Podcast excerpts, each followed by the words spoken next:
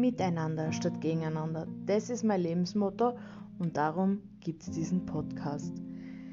Ich möchte mit euch über Sachen reden, die die Welt bewegt oder auch nicht, die mich bewegen oder auch nicht. Wir werden sehen.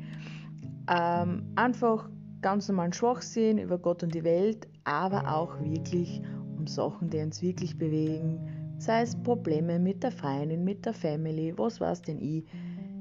Ich bin quasi die neutrale, außenstehende Person, die fremde Freundin, die euch gern mit Rat und Tat zur Seite steht. Also wenn ihr was habt, schreibt mir gerne eine E-Mail und wir reden drüber. Ich glaube, es ist wichtig, dass wir zusammenhalten, alle miteinander. Ich freue mich auf euch.